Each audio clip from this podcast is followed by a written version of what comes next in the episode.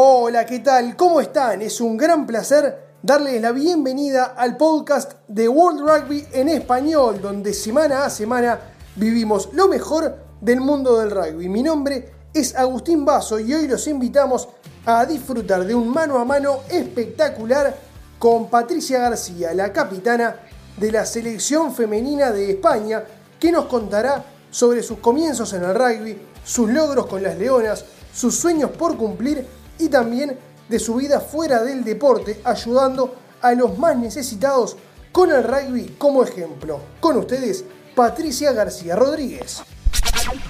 Bueno, Patricia, es un gusto darte la bienvenida. Queremos enfocar la charla en, esta, en este periodo especial que se está viviendo con el rugby detenido. Contanos un poco cómo has estado llevando adelante este momento imagino que ya con, ganas de, retornar a los campos de juego. Sí, así es. Ah, bueno, pues un momento difícil para todos y para todas, la verdad. Estamos viendo momentos eh, muy duros aquí en España también, con una gran cantidad de de, fallecidos. En ese sentido, yo solo puedo decir que soy una afortunada de pues, poder tener a los Max próximos eh, todos bien y poder incluso decir de aprovechar este tiempo de confinamiento y aprovechar estos eh, ya en torno a 70 días que, tenemos de, confinamiento para crear proyectos, para seguir trabajando en mi ONG, para seguir entrenando, como bien dices, con material deportivo que tenemos aquí en casa, con una preparación física completamente adaptada a las circunstancias, pero con la idea de seguir mejorando y hacer que el tiempo cuente de forma favorable. Se hace pesado con el correr de los días, de las semanas, cada vez cuesta más entrenar y enfocarse obviamente en, mantenerse de la mejor manera.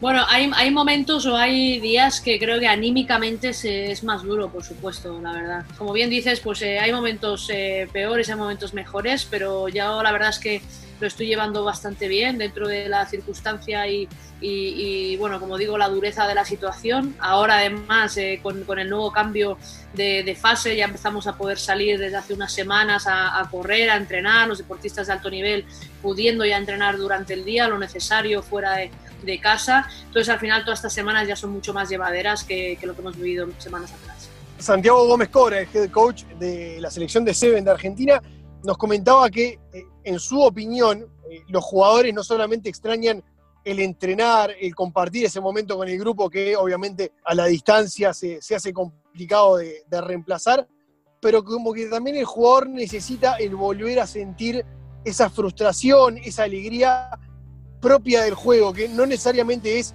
el entrenamiento, el volver a la actividad física, sino que necesitan volver a sentirse atletas de alto rendimiento. Sí, al final todo lo que es la perspectiva psicológica y mental es muy importante en, este, en esta fase, en estos momentos. ¿no? Nosotros también hemos tenido de cerca el acercamiento de profesionales, de psicólogos, de deportivos por parte del Consejo Superior de Deportes, por parte también eh, de iniciativas a través del equipo y del staff, eh, para brindarnos siempre ayuda en estos momentos porque hay personas que a lo mejor eh, recaen más sobre una sensación, una emoción más amarga, más de frustración, más de pérdida y efectivamente, yo creo que son momentos que hay que aprovechar para trabajar también estas habilidades mentales. Son circunstancias de mucha incertidumbre, que prácticamente nadie tiene todo bajo control y hay que moverse y navegar en esta situación de la manera más positiva y constructiva posible.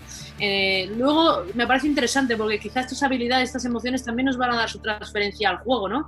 Pero siempre y cuando eh, tratemos de analizarlas y trabajarlas en estos momentos y aprovechar, como digo, esta oportunidad, porque si nos ponemos un muro delante y nos ponemos a, camuflar esa sensación o esa emoción, pues tampoco va aprendizaje, ¿no? Entonces es una oportunidad buena también para, ello. Patricia, vamos a tu caso más particular, yendo a, tu vida y tu relación con el rugby.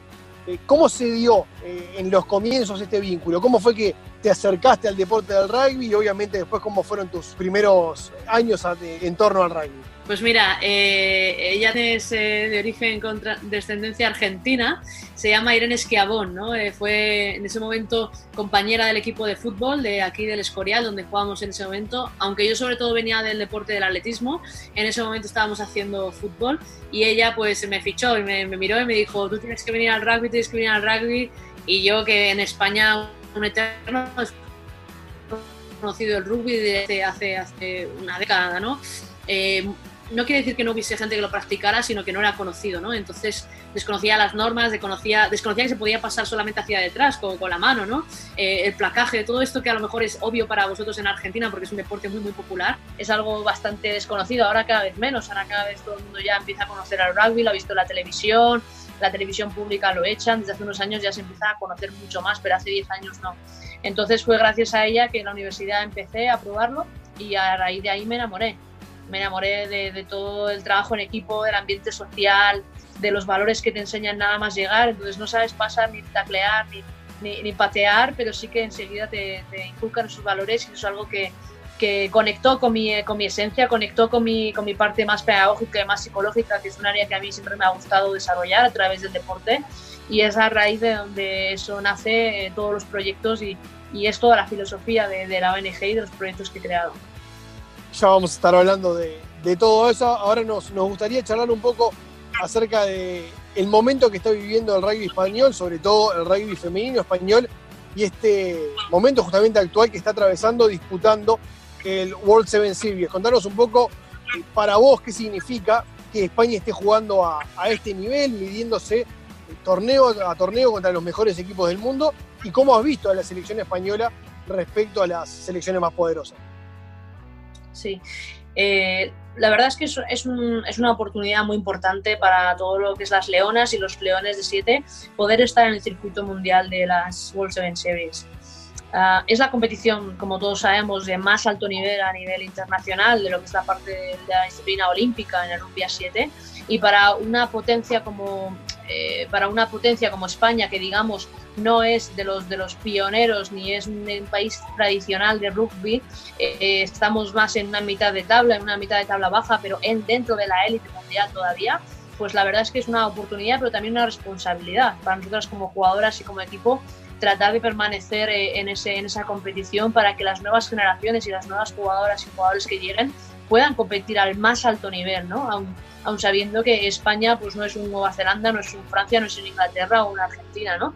A nivel de, cultura y tradición de rugby, pero sin embargo sí que nos queremos convertir en eso. Entonces es muy importante todo el esfuerzo que está haciendo por parte de todo el equipo, el staff eh, eh, a nivel federativo para mantenernos en, ese estatus actualmente con, con, la situación del coronavirus y el aplazamiento de algunas de las series mundiales, pues la liga va a tener que finalizarse dentro, dentro de unos meses.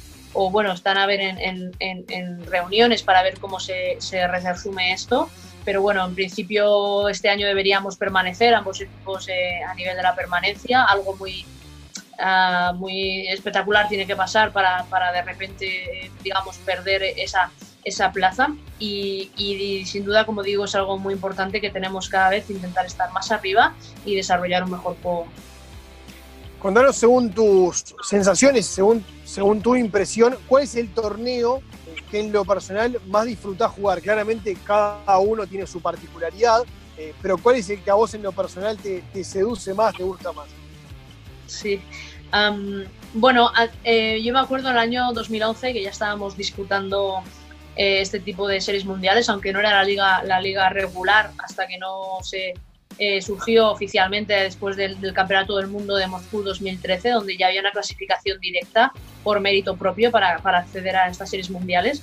Pero en ese momento yo recuerdo haber jugado Hong Kong Sevens, la única vez que, lo hemos disputado, y fue un espectáculo, ¿verdad? Fue un torneo histórico muy, muy, muy relevante y fue totalmente un orgullo y un placer poder, poder jugar ahí una final de plata actualmente en el circuito mundial, a mí de las series que más me gustan es, Dubai y ahora, por supuesto, Nueva Zelanda, que, que se juega en Hamilton, que es el, el, lugar donde yo he estado viviendo jugando a rugby en Nueva Zelanda con Waikato Rugby Union y por tanto, pues esas dos series, digamos, que son las que más guardo cariño y para mí son más especiales.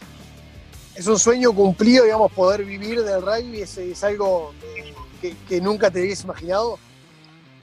Totalmente, totalmente. Es un, es un sueño cumplido y, y, un camino que iniciaron muchos y muchas hace bastantes años en la sombra y que hoy casi parece que no se recuerdan, pero que fue muy importante para que hoy en día las leonas podamos eh, estar disfrutando de este, de este momento. ¿no? Ojo que también, por supuesto, tenemos gran mérito en todo eso, pero no somos las únicas. Al final, para que un equipo culmine y consiga eh, eh estar donde está, ha habido muchísimas personas detrás, muchísimos muchísimas pioneras que, que, han sufrido una situación bastante más eh, difícil em, y ardua que, incluso nosotros. Y nosotros somos la primera generación profesional en el caso del género femenino en cuanto, en cuanto a rugby y ojalá sea esto solamente un empezar y que cada vez haya más niñas y jóvenes que puedan dedicarse a esto, no solo a nivel internacional, sino a nivel nacional, como ya se empieza a ver en, otras ligas extranjeras.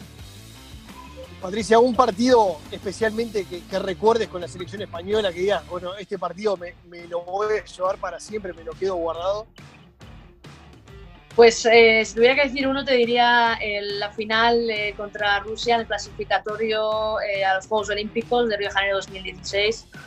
fue un partido en el cual, desde luego, Rusia era favorita porque llevaba bastantes meses ganándonos en todos y cada uno de nuestros encuentros, además por resultados abultados, pero nosotras veníamos trabajando ese partido desde hacía mucho tiempo. Sabíamos que iba a ser el grandísimo rival en ese preolímpico en Dublín en el año 2016 y teníamos una estrategia de equipo, un, plan muy elaborado.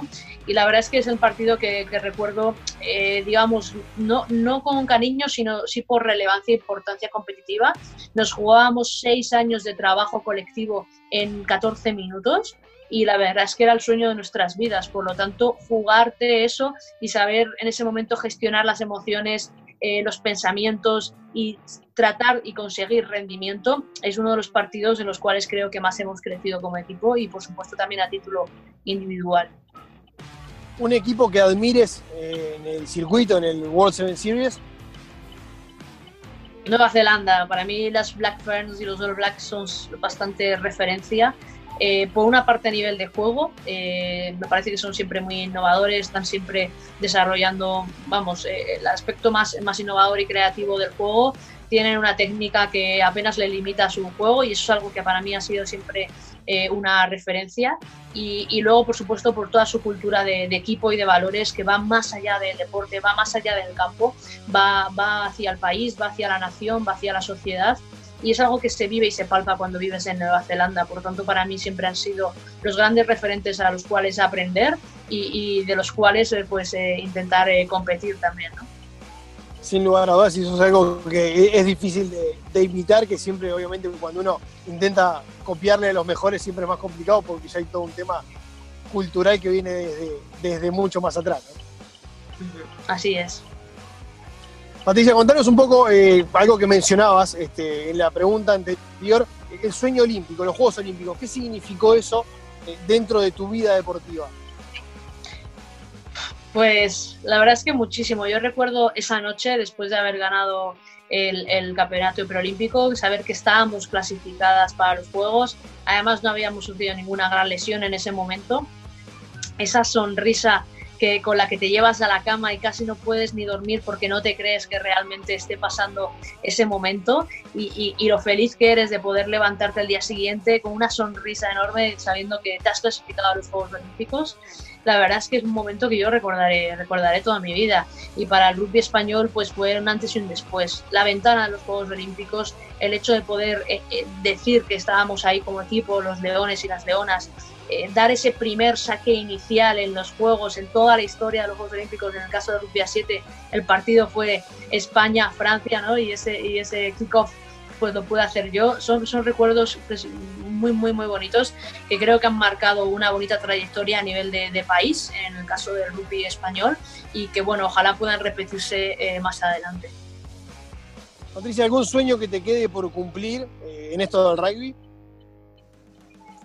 bueno, yo creo que nunca, nunca se debe parar de soñar, ¿no? Hay que, hay que siempre fijarse objetivos y metas y ahora mismo el sueño que ya no queda mucho y que lo tenemos ahí bien fijado es con las Leonas de 15, esa clasificación al Campeonato del Mundo de Nueva Zelanda y ojalá poder eh, hacer una bonita despedida ahí con una buena performance, eh, tanto a nivel individual, pero sobre todo de equipo. Hoy en el arranque de, esta entrevista charlabas eh, y comentabas acerca de otras pasiones que tenés, eh, hablando de la psicología, el enfoque al deporte, también mencionabas al pasar una ONG. Contanos, fuera de lo que es el mundo del rugby, ¿a qué te dedicas en tu vida personal y qué emprendimientos tenés? sí. Bueno, eh, la verdad es que mi vida es mucho el rugby, o mi vida es prácticamente el rugby, entonces eh, lo que sí que se puede diferenciar es la parte competitiva de como deportista de alto nivel, que pues yo diría que se ocupa mi 80% del tiempo a nivel anual, pero luego mi otro 20% pues entre, bueno, familia y personas cercanas, realmente invierto muchísimo energía y esfuerzo en la parte de los proyectos. Por una parte, como bien dices, la ONG es tratar de transferir y transmitir esos valores, esa educación en valores que el rugby nos ofrece, que el deporte nos ofrece, pues sobre todo a jóvenes, niños y personas en riesgo de exclusión social. Eh, desarrollamos diferentes proyectos, como es el caso sobre todo de Rugby Libre, que es el más conocido, donde vamos por diferentes países del mundo y obviamente llevamos a todo tipo de comunidades, clubes, eh, centros, etcétera, ¿no? Pero nos gusta recalcar esa parte, digamos, más social, esa parte de, de personas en, situación de vulnerabilidad, ¿no? Porque yo creo que es ahí donde el rugby aún puede hacer un, un impacto mayor, un impacto positivo mayor y cambiar, cambiarle la perspectiva y cambiar la, las vidas de esas personas, ¿no? Ofreciendo nuevas oportunidades personas en centros penitenciarios, centros de menores, eh, barrios en vulnerabilidad, centros educativos con bajos recursos. Eh, yo creo que tenemos una, una responsabilidad como, como, referentes y como deportistas de, de, ser también ejemplo y brindar nuestro apoyo y nuestra ayuda a todas esas personas. Entonces, esa es la parte, digamos, más solidaria de la ONG. Además, de forma paralela, desarrollamos eh, pues, eh, una serie documental, una exposición fotográfica, ahora estamos como primicia empezando a escribir un libro sobre sus historias, las historias de esas personas de resiliencia y superación. Entonces todo ello va a verse a través del proyecto Rugby Libre. Y luego, por otra parte, más de, emprendimiento, pues estoy focalizada en dos grandes proyectos, como es el Rugby Values, que insiste un poco en esta transferencia de los valores a otros ámbitos. En este caso, por ejemplo, mucho en el ámbito también empresarial y corporativo, que es ahí donde podemos desde eh, cambiar diferentes eh, costumbres o trabajar diferentes habilidades como los soft skills, liderazgo, cooperación, trabajo en equipo, comunicación, gestión del estrés, esas habilidades que desde el deporte de alto nivel y de la competición más alta se pueden transferir, como digo, a, otras, a otros ámbitos y por último, la creación de aplicaciones móviles, donde yo creo que ahora podemos aportar mucho valor con todo el equipo de trabajo que, que tengo detrás para, para crecer en el, en el, ámbito de la transformación digital y aportar mucha eficiencia y eficacia en todos los procesos, tanto de comunicación como de gestión, de clubes, federaciones, proyectos. Eh, la era va hacia el mundo digital, la digital va hacia el mundo móvil, hacia el mundo tablet y, y es ahí donde también estamos emprendiendo proyectos de, de este calibre. Impresionante, Patricia, de verdad, eh, impresionado por, por, la cantidad de, de, aportes que has mencionado recién, sobre todo el de, el de los valores de rugby, que creo que es un deporte que tiene mucho para, para aportar a nivel social y que sin lugar a dudas está bueno que vaya dejando por parte de los protagonistas ese granito de arena donde, donde más lo necesitan es uno de los mejores recuerdos después de disputar los Juegos Olímpicos y poder cumplir el sueño y decir, cerrar página decir que has cumplido tus sueños. Dos días después, bajar a la playa de Ipanema y que se bajen medio centenar de chavales y de jóvenes de, de las favelas, que habíamos organizado un entrenamiento ahí un poco off the record y, y, y compartir el rugby con ellos. ¿no? Yo me llevo esa anécdota de, de, los Juegos Olímpicos y poder, como digo, compartir la pasión independientemente de, de, del lugar donde te encuentres, del contexto social o, o de las diferencias eh, culturales. ¿no? Es algo muy bonito y es de lo que a mí más me, me apasiona.